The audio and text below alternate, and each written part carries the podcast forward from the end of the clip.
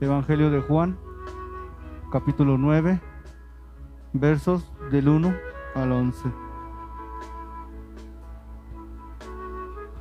¿Lo tienen? Y dice así la palabra del Señor. Al pasar Jesús vi, vio a un hombre ciego de nacimiento y le preguntaron sus discípulos diciendo, Rabí, ¿quién pecó? ¿Este o sus padres para que haya nacido ciego? Respondió Jesús, no es que pecó este ni sus padres, sino para que las obras de Dios se manifiesten en él. Me es necesario hacer las obras del que me envió. Entre tanto, que el día dura, la noche viene, cuando nadie puede trabajar. Entre tanto que estoy en el mundo, luz soy del mundo. Dicho esto, escupió en tierra e hizo lodo con la saliva y untó con el lodo los ojos del ciego y le dijo, ve a lavarte al estanque de Siloé, que traducido es enviado. Fue entonces y se lavó y regresó viendo. Entonces los vecinos y los que antes le habían visto que era ciego decían, ¿no es este el que se sentaba y mendigaba? Unos decían, Él es, y otros, a Él se parece. Y él decía, yo soy. Y le dijeron, ¿cómo te fueron abiertos los ojos? Respondió él y dijo, aquel hombre que se llama Jesús hizo lodo, me untó los ojos y me dijo, ve al Siloé y lávate. Y fui y me lavé y recibí la vista. Cierra tus ojos, vamos a orar. Bendito Dios y Padre Celestial, gracias Señor porque en su infinita misericordia una vez más nos permite estar aquí en su casa. Señor, ponemos al pie de la cruz nuestro corazón y le rogamos, Señor, que usted lo transforme en tierra buena, en tierra fértil y sea usted depositando la semilla en él, para que, Señor, esa semilla produzca fruto y ese fruto sea el acercarnos más a su presencia y conocerlo de más cerca, que podamos enamorarnos de usted y podamos, Señor, encontrarnos verdaderamente y nuestra vida sea transformada. Siga siendo cambiada, Señor, y vayamos por el camino hacia su poderosa presencia. Todo esto se lo pedimos, Señor, en el nombre de Jesús. Y la iglesia dice, amén. Bueno, esto que acabamos de leer es uno de los milagros más asombrosos de Jesús. Porque la ceguera encierra el mayor grado de dificultad debido a la complejidad del ojo humano. El Señor no solo sana a un ciego, sana a un hombre que había nacido ciego. No tenía conexiones entre el nervio óptico y la corteza cerebral. A este hombre cuando niño se le fueron cerrando las ventanas de las oportunidades, las ventanas de poder, de poder ir enseñándole y cablear su cerebro. El hombre nunca tuvo la oportunidad de que le explicara nada.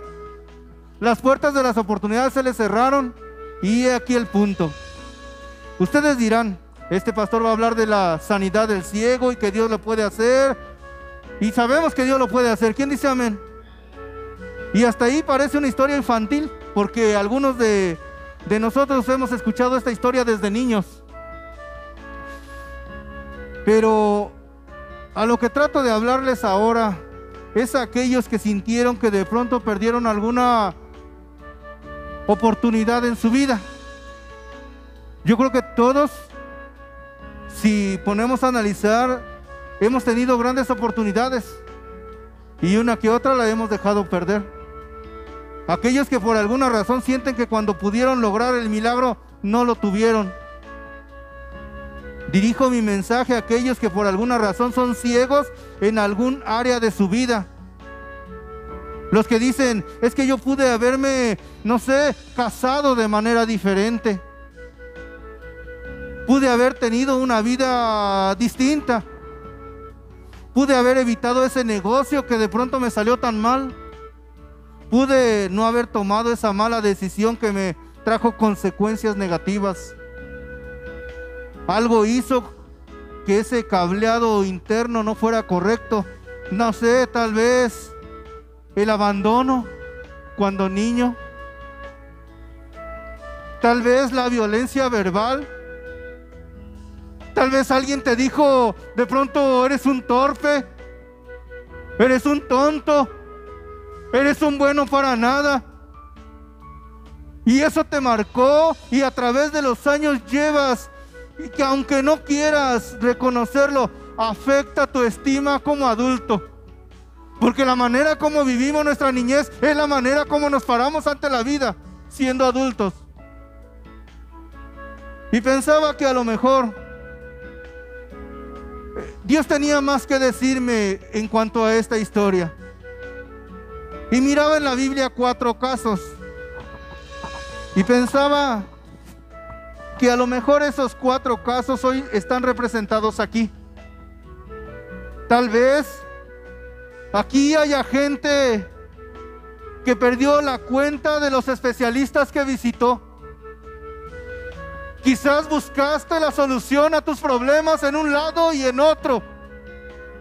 Quizás el estar aquí no es la primera vez que has intentado salir de esa situación. ¿Y cuántas veces lo has intentado las veces que has fallado?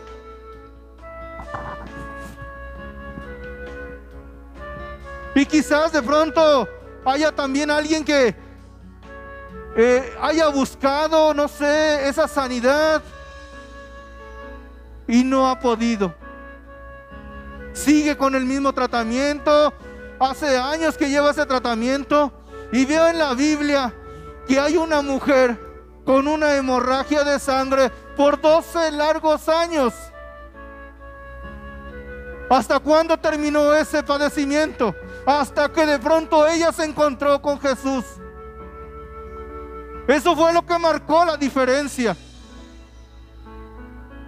Y eso es lo que tenemos que entender. La diferencia no la hace acudir a una iglesia. La diferencia no la hace cambiar de religión. La diferencia la hace en que tú te encuentres de una manera personal con Jesús. Eso marca la diferencia. Porque puedes durar muchos años en un lugar, disque glorificando a Dios, pero sin haberte encontrado verdaderamente con Él. Sin conocerlo de verdad. Y solamente hay religión en nuestro corazón, pero no hay una relación con el Creador. Tal vez haya alguien que su matrimonio terminó, no sé, en divorcio y cuando sucede eso, de pronto ya no quieres otra oportunidad. Hay personas que de pronto pasan por esas situaciones y de pronto dicen, no, es que, no, no, no, no, ya, eso ya no es para mí. Porque parece que entre más escojo, más fallo. Y parece que no voy escogiendo lo mejor, sino cada vez me toca lo peor. Y entonces voy a la Biblia y encuentro el segundo ejemplo. Encuentro ese ejemplo de una mujer que ya había tenido cinco maridos. Y que de pronto se encontró con Jesús. Y ella dijo verdaderamente, Él es el Hijo de Dios porque me ha dicho lo que ha habido en mi vida.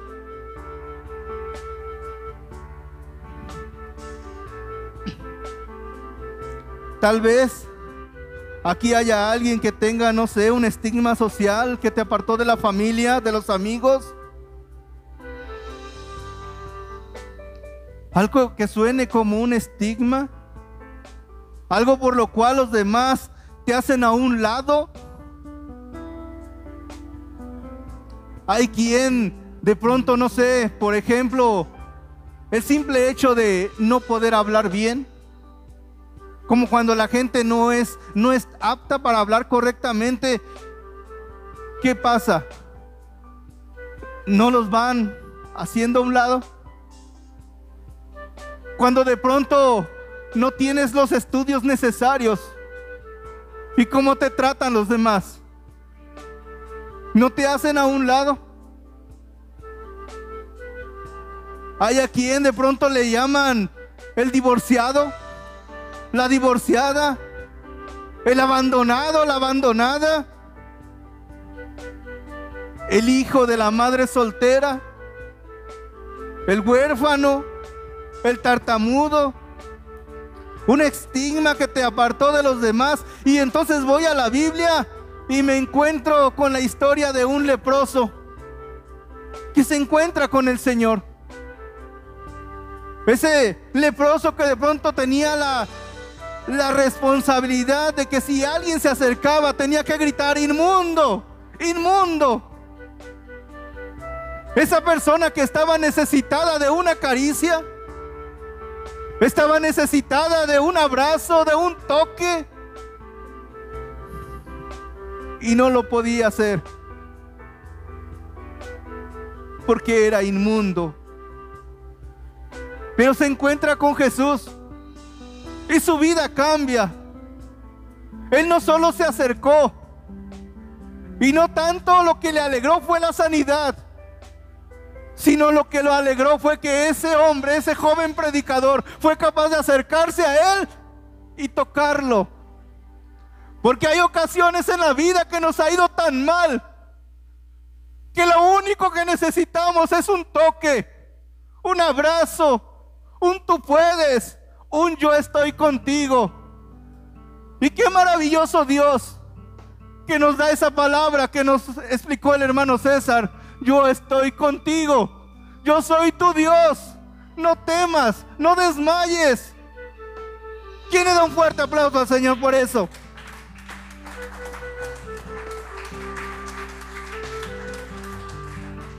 O posiblemente en cuarto lugar aquella gente que se encuentre, no sé, sexualmente en medio de un desastre. Porque muchas de las ocasiones de, es que esos temas no se tocan en la iglesia, pastor, ¿cómo cree? Sí se tocan. Porque muchas de las veces esa es la raíz de la ruina de nuestras vidas. Y también Dios está en medio de esa situación. Está en medio de esa relación. Y es la solución para que tu vida sea cambiada y transformada. ¿Quién dice amén?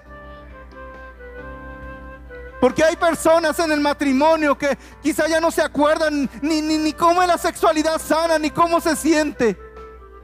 Y voy a la Biblia y encuentro a una mujer atrapada en el mismo acto del adulterio hasta que se encuentra con Jesús.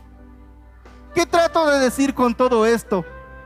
Lo que trato de decir de parte del Señor es que no conozco tus circunstancias personales ni específicas. Pero Dios es poderoso para crear un nuevo circuito en tu cabeza o reparar el existente. Es decir, hacer un milagro. ¿Quién dice amén? A Dios no le importa si eres pecador. No le importa si eres leproso. A Él no le importa si te abandonaron, si eres divorciado, si eres dejado, si eres ciego. Para Él nunca es demasiado tarde. Siempre que te encuentras con Jesús, tu vida nunca volverá a ser la misma. ¿Cuántos aplauden a ese Dios? ¿Cuántos creen que Dios está aquí? Amén. El Dios de las segundas oportunidades. Porque hay ocasiones en que hemos llegado a este lugar casi prácticamente dando, no sé, por no dejar. Quizás porque alguien me dijo, mira, no pierdes nada, ve y busca de Dios, encuéntrate con Él, Él lo va a hacer. Y a veces dices, bueno, pues ¿qué pierdo? Y te animas y vienes. Esa es mi historia.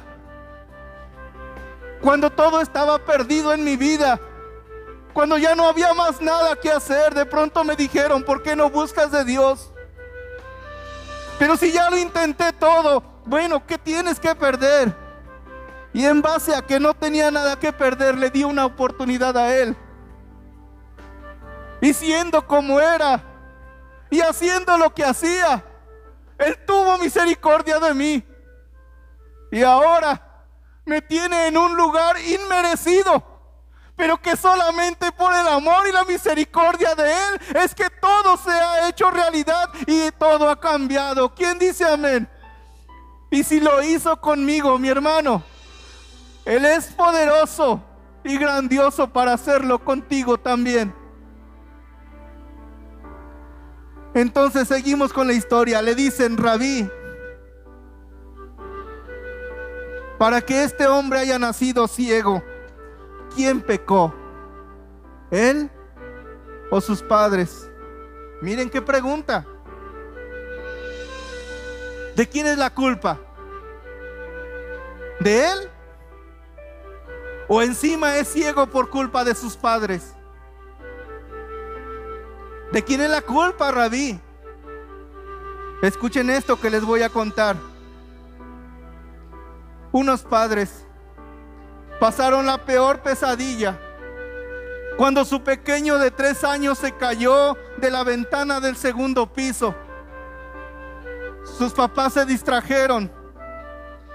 Él salió al balconcito y cayó. Gritaron, se desesperaron, tomaron al niño y lo llevaron a urgencias en una ambulancia. El niño sobrevivió, pero tuvo que reaprender todas las funciones eh, motoras básicas, desde el, alba, desde el habla hasta la movilidad. Y a pesar de que los padres son cristianos, a pesar de que ellos oraron y han hecho horas interminables de terapia, de rehabilitación, el niño sigue con importantes limitaciones. El niño se cayó del segundo piso y nunca jamás fue igual. Quedó técnicamente incapacitado, discapacitado. Esto es lo que dijo el Padre en una reunión cristiana. Esperamos y esperamos y esperamos Sabíamos que un día estaríamos frente a la congregación diciendo, miren, lo ha hecho el Señor, sanó por completo a nuestro hijo. Pero hoy les puedo decir que eso no ha sucedido todavía. La pregunta que tengo en esta tarde, mi hermano, y por eso dije que este mensaje era para aquellos que sienten que perdieron la ventana de la oportunidad. La pregunta de esta tarde es, ¿qué haces cuando no llega el milagro que con tanta fe le pides a Dios? ¿Qué haces cuando necesitas esperar el milagro? Como la mujer que sufría hemorragias durante 12 largos años.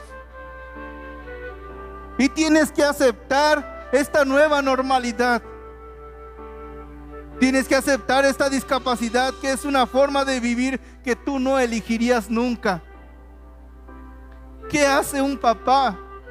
Una mamá cuyo hijo nace con un síndrome, con una discapacidad, con un problema.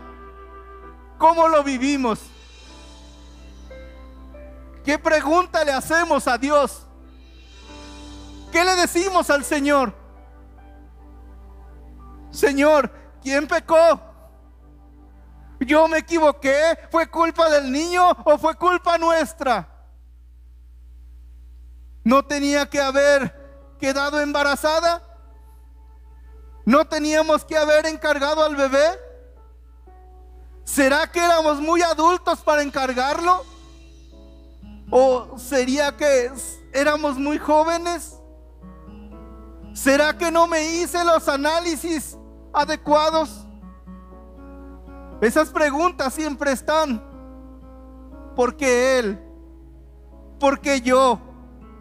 ¿Por qué nosotros?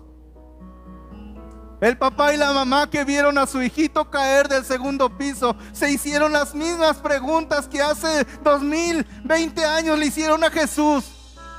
Rabí, ¿quién pecó?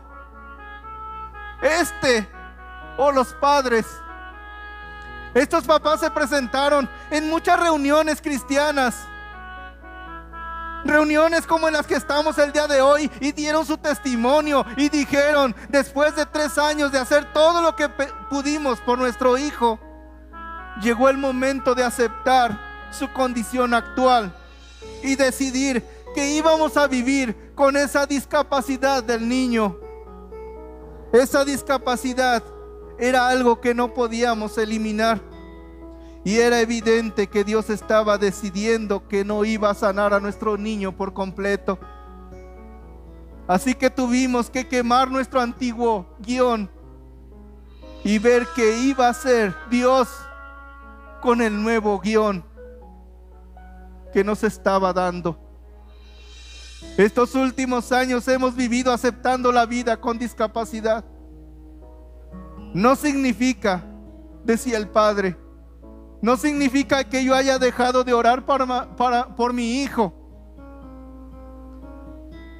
Dice la mamá, como cualquier mamá yo daría el brazo derecho o los dos brazos por ver sano a mi hijo. Pero en lugar de sentir desaliento, de enojarme, he decidido junto con mi esposo que vamos a esperar lo que Dios puede hacer. Porque hemos entendido que Él tiene el control de todo. ¿Cuántos saben que Dios está al control?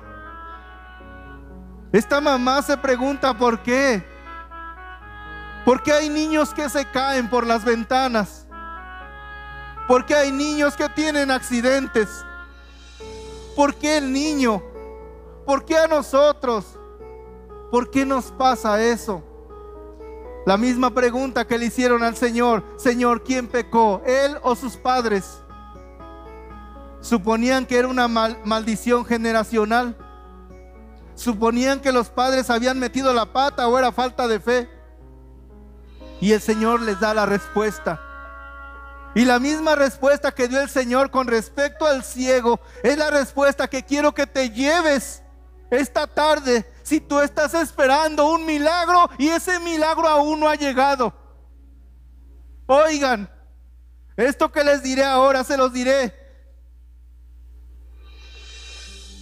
Cualquier predicador les dirá, Dios quiere sanarte. Dios quiere sanarte y tú pasas al frente. Y luego a veces Dios decide no sanarte. ¿Y qué pasa contigo? Te frustras y no quieres pisar nunca más una iglesia. ¿Sí o no? Yo creo en la sanidad. Yo creo que mi Dios es un Dios sanador. Yo creo que Dios sana. Mi mamá, la hermana Gloria, fue sanada de cáncer. Ha habido sanidades en este lugar. ¿Quién dice amén? Pero yo soy pastor.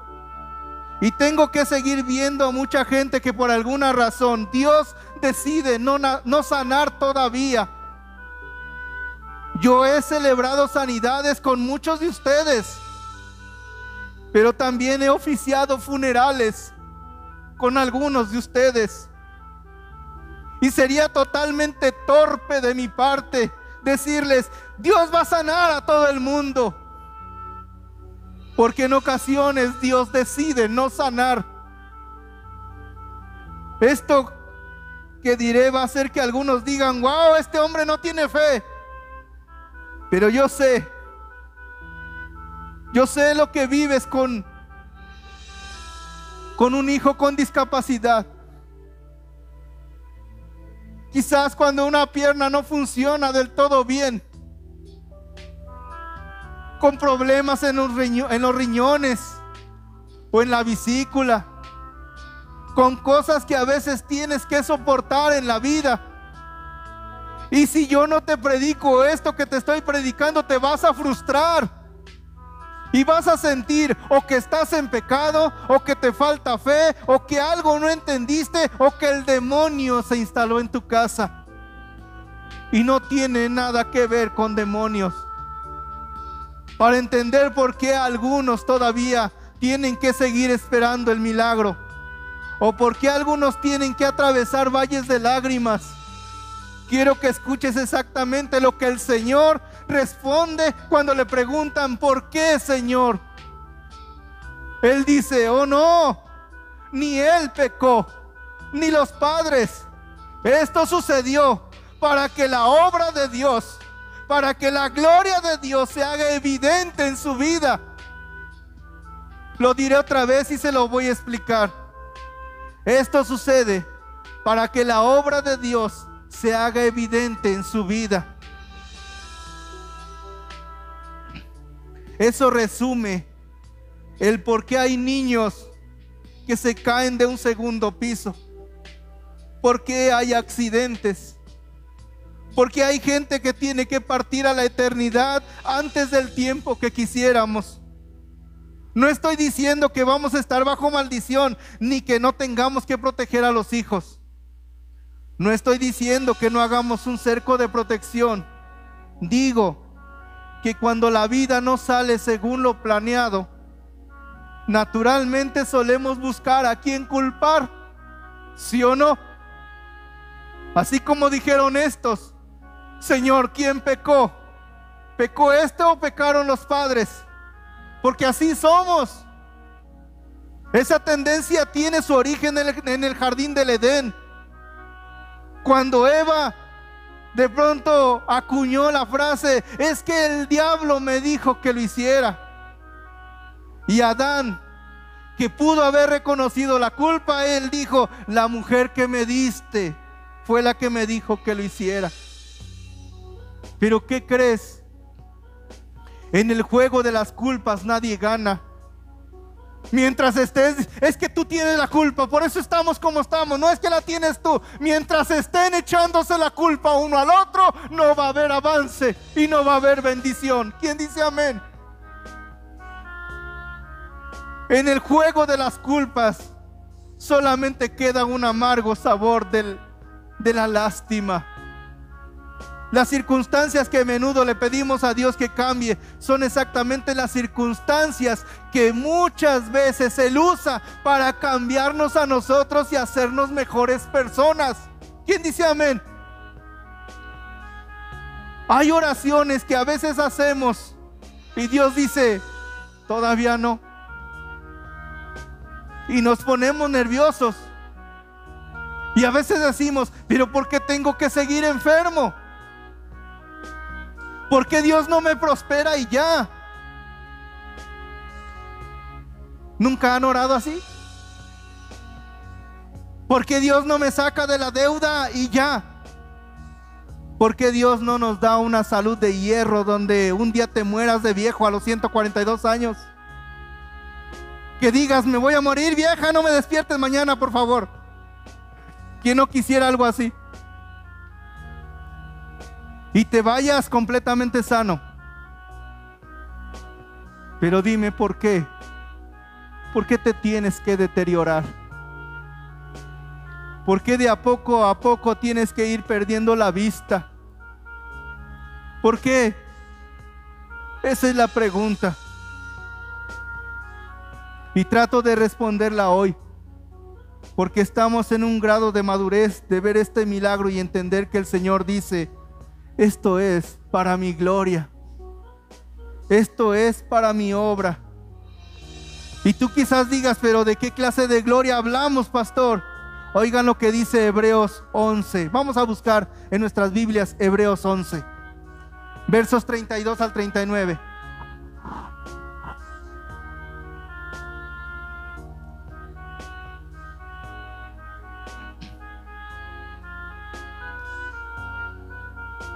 Presten atención porque a lo mejor se nos pasó por alto y quizás algunos lo lean por primera vez el día de hoy. Hebreos 11 de los versos 32 al 39.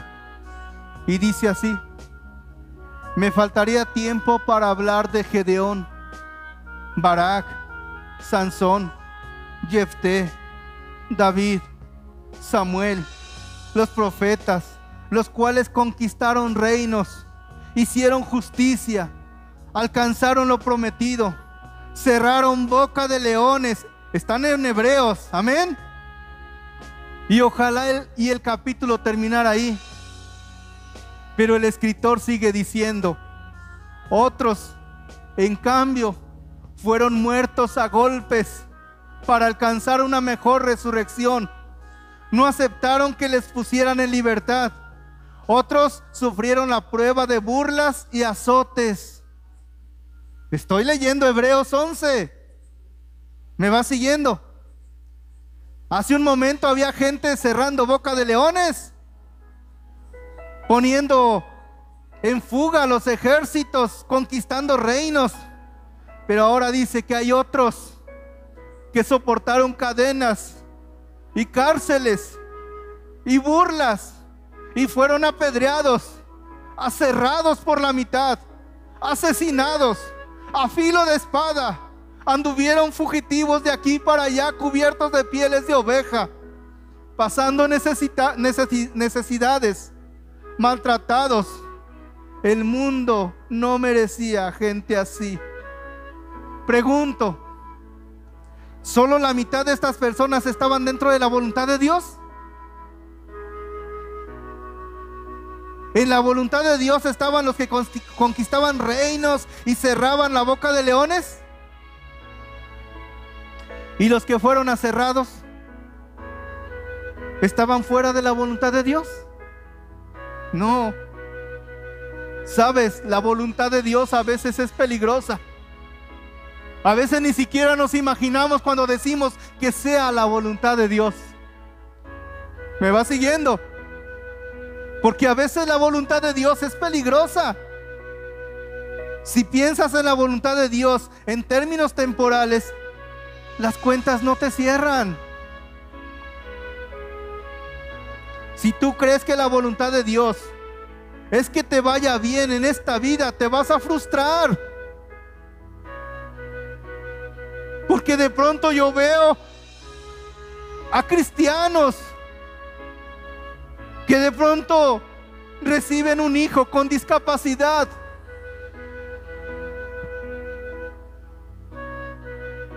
Con un hijo que va a tener problemas en la escuela. Que vas a enfrentarte al desamor en el matrimonio. Cristianos que tienen crisis financieras.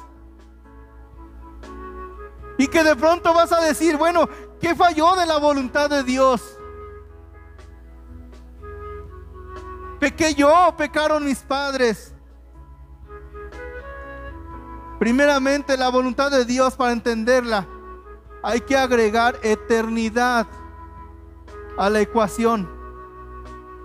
Tu vida no termina cuando bajas al sepulcro. ¿Están oyendo lo que les digo? Tu vida empezó cuando naciste pero no termina cuando te mueres. Es simplemente un abrir y cerrar de ojos tu paso por esta tierra. Hay eternidad en tu vida.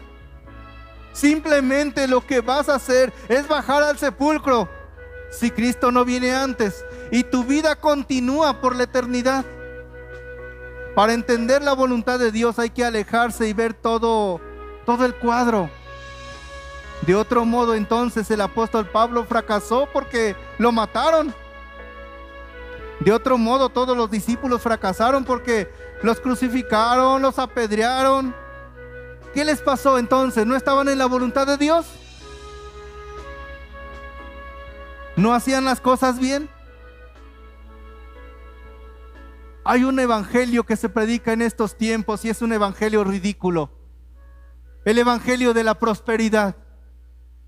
Esos que te dice, que le dicen a la gente, todo te va a ir bien, acepta a Jesús y todo va a ser, a bendición. Tienes negocio, vas a tener dos, vas a tener otra casa, otro carro, vas a cambiar de modelo. Entonces quiere decir que para ese evangelio Pablo fracasó. Muchos de estos que están en Hebreos 11 fracasaron. Pero ellos no murieron fracasando, sino que murieron sabiendo que estaban haciendo la voluntad de Dios. Algunos fueron sanados aquí, otros, aunque no fueron sanados aquí y recién fueron sanados en el cielo, es el mismo milagro porque Dios ve eternidad cuando te ve. ¿Quién dice amén? ¿Están conscientes de eso? ¿Cuántos dicen amén?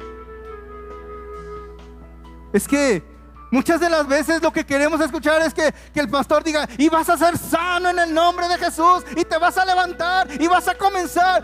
¿Y qué si Dios dijera aún no? ¿Qué si Dios dijera, aún tienes que cruzar por ese valle de lágrimas? para que entiendas que soy necesario en tu vida. ¿Qué si todavía Dios no quiere darte trabajo y todavía no quiere llenar tu cartera?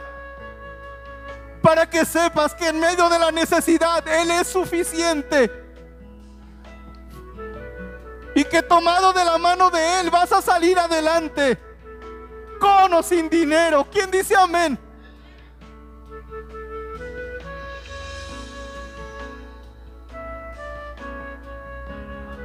Si no agregas eternidad a la ecuación te vas a frustrar. El niño que cayó de la ventana a lo mejor no se sana hasta que llegue al cielo. Y eso no es menos milagroso que si se sanara ahora.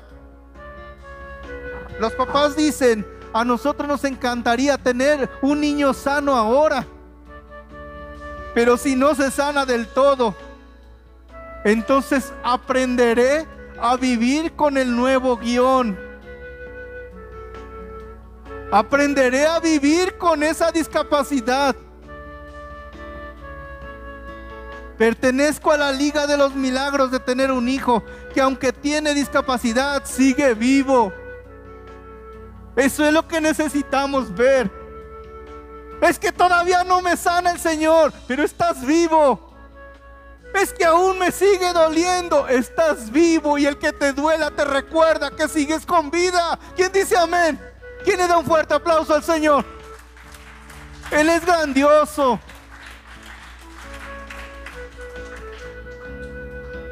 Dice el padre de ese niño, dice, porque yo sé que en los cielos cuando llegue allá, la obra va a estar completa.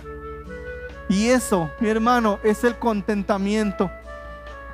Ahora, no te estoy diciendo alégrate con lo poco. Lo que te estoy diciendo es, no te entregues, no fracases, no bajes los brazos. Dios no te ha dejado aunque no puedas ver el milagro aún. ¿Están conmigo? No cuesta imaginar la desilusión que tuvieron los papás al descubrir que su hijo nació ciego. Yo creo que preguntas sin respuesta los habrán perseguido por todo el tiempo. Esas mismas preguntas que muchos tienen hoy son preguntas imposibles de responder. Pero no importa que no puedas responder todas las preguntas que te haces. Que eso no te impida confiar en lo que sí sabes que es verdad. El Señor dice, yo morí para darte vida eterna. Y ese es el mayor milagro de todos y cada uno de los que estamos hoy aquí. Todos nosotros somos eternos. ¿Quién dice amén? Hemos descubierto el secreto de la juventud. Vamos a ser jóvenes y eternos por el resto de nuestra vida. ¿Quién dice amén? Ese es el mayor milagro. Todo lo demás, mm, trataremos de que Dios nos bendiga trataremos de estar mejor, trataremos de que nuestros hijos estén sanos, de que tengamos salud, pero si por alguna circunstancia eso no ocurriera, nosotros le buscaremos la explicación correcta. Diremos, no importa, como estos papás.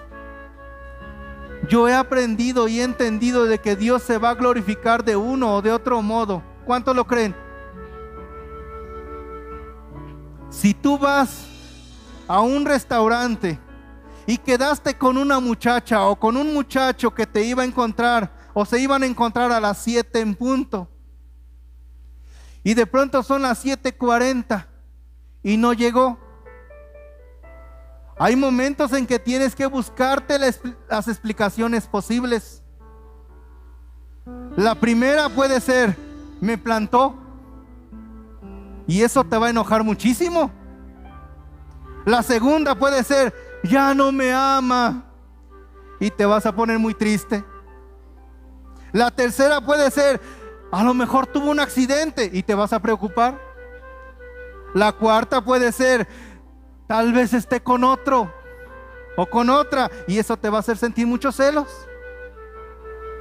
O la quinta, donde tal vez digas, ay, es la excusa perfecta para terminar con esta relación que ya no puedo soportar. Y vas a sentir alivio. ¿Ves?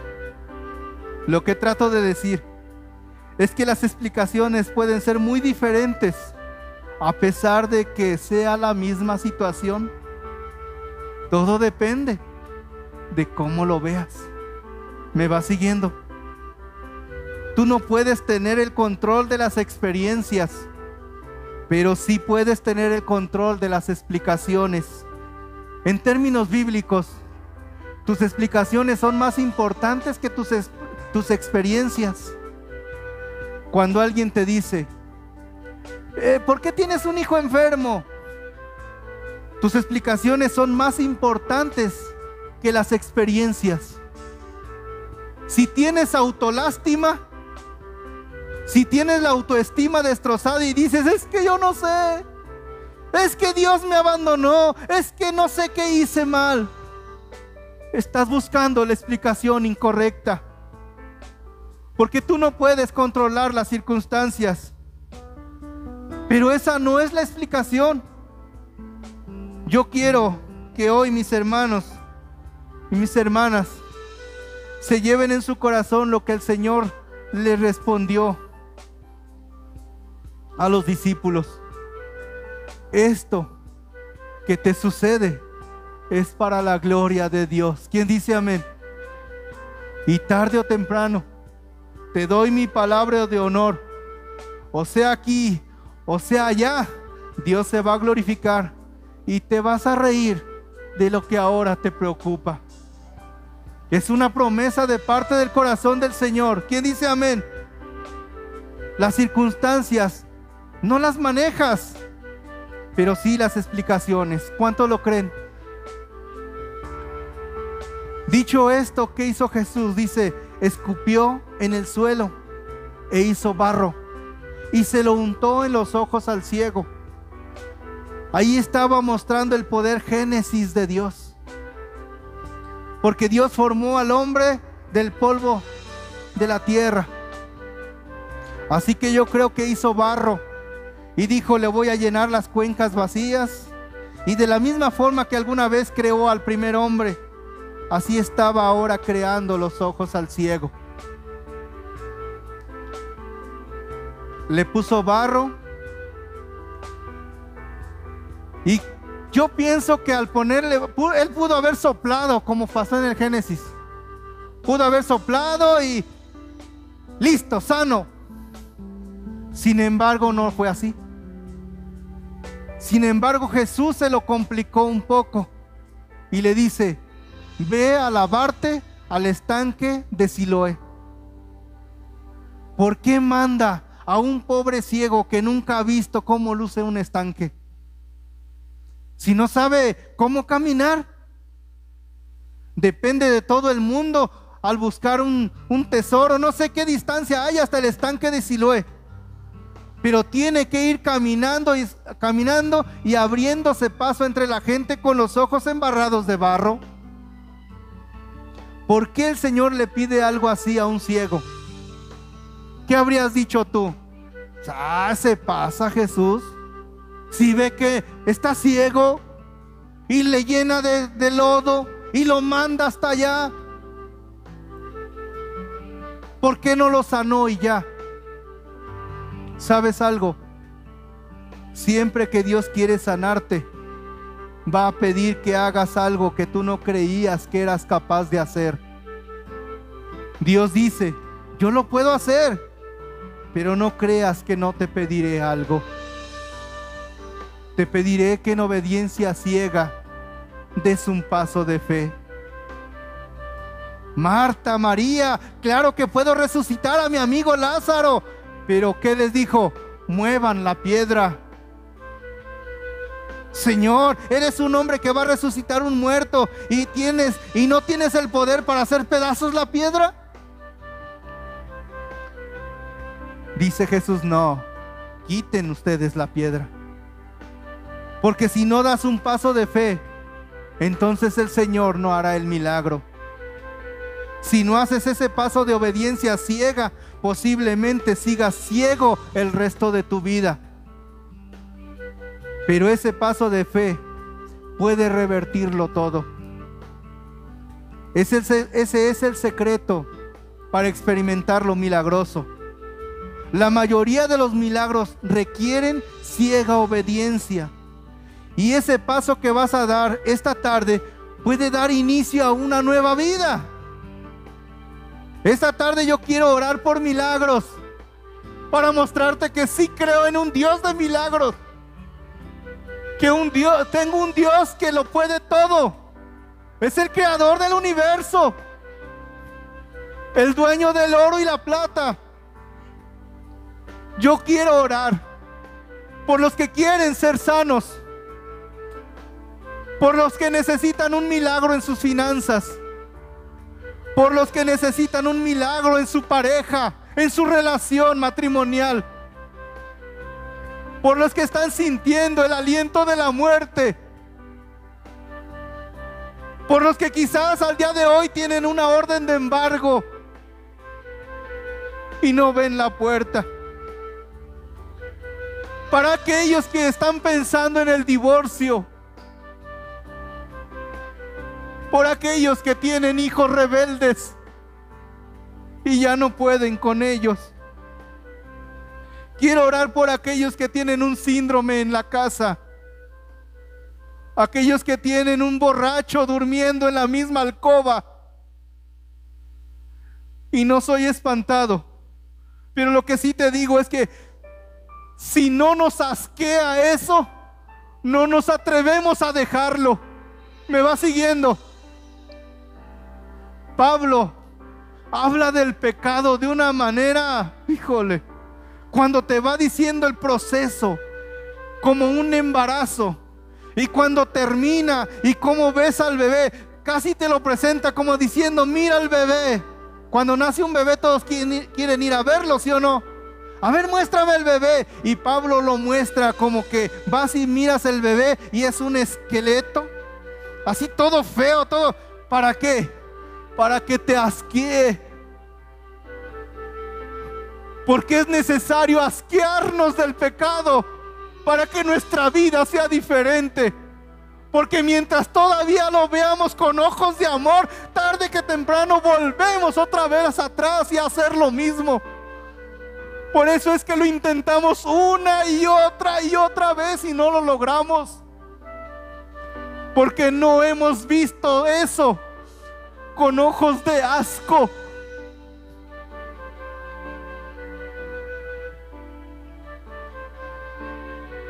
Hablo de aquella gente que necesita al día de hoy un milagro con mucha desesperación. Por eso yo quiero orar hoy. Y ese pago de ciega, ese paso de ciega obediencia va a ser la diferencia. Ese paso va a marcar el fin de eso y el principio de algo nuevo y maravilloso, pero tomados de la mano de Dios. ¿Quién dice amén? Dios puede hacer el milagro, pero también te va a pedir algo a ti. ¿Sabes? Cuando de verdad nosotros estamos dispuestos a pagar el costo y vemos que es necesario hacer cosas que, híjole, es que me cuesta, es que no voy a poder, pero te atreves a hacerlo, es cuando más valoras el milagro. Porque dime, ¿qué pasaría si yo te digo, ¿quieres ser sano? Voy a orar por ti y en el nombre de Jesús serás sano y tu vida será diferente y sales inmediatamente listo, pero sin tú haber tenido un encuentro con Jesús. ¿Qué pasaría? ¿Vendrías aquí la próxima semana? ¿Estarías consciente de que lo que eres y lo que tienes es por misericordia de Dios? Porque lo has recibido, no porque lo mereces sino porque Él te amó. Sin merecerlo te lo dio. Cuando tú reconoces que aún sin merecerlo, Dios te extiende la mano, es cuando entonces tú caes de rodillas y le dices, Señor, ¿qué puedo darte que no sea tuyo ya? ¿Qué puedo entregarte que no te pertenezca? Es cuando caes de rodillas y entonces de ahí te paras y te paras con un corazón cambiado y transformado. Reconociendo que solo fue por amor y misericordia, no porque lo merezcas. Me va siguiendo. Y entonces ahí la vida es diferente. Todo es diferente. Y comienzas a caminar la vida espiritual de manera diferente. Ya no cuestionas. Si lo recibes, bien. Y si no lo recibes, también. Porque ahora sí que Dios quiere que tú entiendas que en las buenas y en las malas está Él ahí. En la salud y en la enfermedad está Él ahí. En la abundancia, en la escasez está Él ahí. Y que muchas veces tienes que pasar por eso para entender que hay alguien a quien le perteneces y tiene el control de todo. ¿Quién dice amén? Cierra tus ojos. Inclina tu rostro. Yo no sé qué sea lo que estés pidiendo. No sé qué sea lo que traigas en tu corazón. Quizás al día de hoy vienes muy contento, vienes agradecido, bienaventurado eres. Pero quizás el día de hoy vengas con muchas preguntas en tu corazón. Vengas con muchas interrogantes. Quizás al día de hoy vengas diciendo, bueno, ¿y por qué no lo hiciste cuando lo necesitaba? ¿Por qué no estuviste cuando yo te hablaba y clamaba? Hoy creo que Dios te ha contestado. Por muy duro, muy difícil que hayan sido las circunstancias, Dios quiere que sepas que Él estuvo ahí. Y que aunque no lo hayas visto, no lo hayas sentido, Él obró. Y que Él tuvo el control y lo seguirá teniendo por toda la eternidad.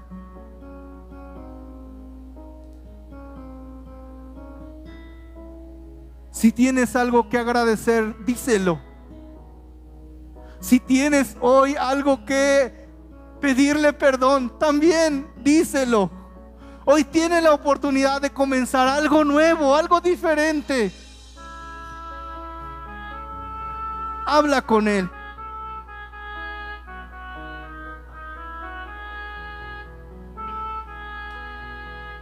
¿Qué paso de fe te está pidiendo el Señor?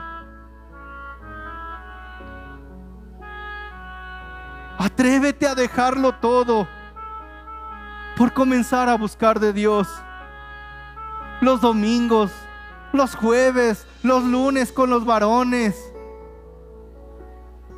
los sábados con los jóvenes. Quizás ese sea el paso de fe que te está pidiendo. Porque déjame decirte algo. A veces decimos, es que no tengo tiempo es que tengo mucho trabajo, es que mi trabajo, es que mi negocio. Déjame decirte algo. Vas a tener que hacer tiempo un día que estés enfermo o enferma para ir al médico. Porque entonces mejor no lo haces ahora. Haz tiempo y créele a Dios. Te lo digo por experiencia. Quizás digas, ay, pero tanto iglesia, eso es fanatismo. No, no es fanatismo, es entrega. Hubo un joven que le dijo, Señor, ¿qué es necesario para entrar al reino de los cielos? Jesús le dijo, guarda los mandamientos. Los he guardado todos, Señor. Pues entonces ahora va, ve y vende todo lo que tienes y dalo a los pobres y me sigues. Y ese joven puso su mirada en todos sus bienes y no se atrevió a dejar. Y se fue cabizbajo. Y dime una cosa, ¿quién le estaba llamando? No era el dueño del oro y la plata. No era el creador del universo. Aún sí que si se quedara sin nada, pero estando con Jesús, ¿qué le iba a faltar? Pero puso sus ojos, puso su mirada en las cosas materiales, en las riquezas de este mundo y perdió lo verdaderamente importante, lo verdaderamente eterno. Que eso no te pase a ti, mi hermano. Atrévete, da ese paso de fe y dile, Señor, yo sé lo que me estás pidiendo y estoy dispuesto. Yo quiero conocerte más. Quiero hoy abrir mi corazón y hacerte el dueño de él. Si tú no lo has hecho, hazlo hoy. Abre tu corazón y haz esta oración y dile, Señor Jesús, hoy acepto ese sacrificio que hiciste por mí en la cruz. Hoy acepto, Señor, esa muerte que tuviste ahí, ese derramamiento de sangre para el perdón de mis pecados. Y lo entiendo que fue de manera inmerecida, porque yo era quien merecía morir ahí. Y tú lo hiciste por amor y pagaste mi sentencia. Señor, hoy abro mi corazón y te permito entrar. Y no solo eso, hoy te nombro el dueño de mi vida. Hoy sé tú, Señor, el que me guíe. Tómame de tu mano, Señor. Hoy te acepto como mi Dios y mi Salvador. Como mi único y suficiente Salvador. Hoy te acepto como mi Padre. Hoy quiero ser tu hijo, Señor. Te doy la honra, la gloria y la alabanza por los siglos de los siglos. Amén. Una oración. Vamos a orar. Vamos a orar. Sigue con tus ojos cerrados. Mira, yo no sé qué sea lo que estés pidiendo. Yo no sé qué sea lo que necesites, pero el Señor sí lo sabe. Él lo sabe. Él encaminó tus pasos desde el momento en que saliste de tu casa hasta este lugar. No fue una decisión que tú tomaste. Es porque Él ya había extendido la invitación. Es porque Él quería traerte el día de hoy aquí para hablar contigo y mostrarte todo el amor que tiene para ti. Él es el Dios de los milagros el Dios que suple, el Dios que sana, el Dios que restaura. Señor, le damos gracias, Padre, por la palabra que usted nos ha dado. Reconfortante, Señor, a nuestro espíritu, Padre. Y nos hace ver, Padre mío, que usted se preocupa por nuestras cosas, por el más mínimo detalle, Señor que usted está enterado de lo que sentimos y de lo que pensamos, que usted, poderoso Salvador, está preocupado por todas estas cosas de cada uno, Señor bendito. Señor, ¿cómo no agradecerle, Padre Santísimo, por esta bendita palabra que el día de hoy trajo a nuestros oídos, Señor, y que traspasó hasta nuestra alma, Padre? Y que usted, bendito Dios y Padre Santísimo, ha hablado tan dulcemente, Señor, y que nos muestra, Padre, que tomados de su mano podremos salir adelante si confiamos plenamente, Señor, en que se va a hacer su voluntad, Padre, no la nuestra. Eh, eh, no es en nuestro tiempo, es en el tiempo suyo. No es como nosotros queremos, es como usted quiere que se haga, bendito Dios. Y tenemos que estar dispuestos, Padre mío, a aceptar su poderosa voluntad. Dios y Señor Todopoderoso, le rogamos, eterno Salvador, que nos ayude, Padre, a aceptar, aceptar, Señor, es las cosas que usted ya tiene preparadas para nosotros. Eh, nosotros podemos tener ya muchas cosas agendadas, Padre, pero si usted dice no, todavía no es tiempo. No es así, es de este otro modo. Ayúdenos, Señor, a aceptar todo eso que usted quiere cambiar en nuestras vidas, Padre, para bendición nuestra. Dios bendito, Le suplicamos, Padre eterno, que usted, Señor, nos dé la sabiduría suficiente, Padre Santísimo, para seguir clamando a usted y esperar, bendito Señor, el tiempo adecuado, conforme a su voluntad.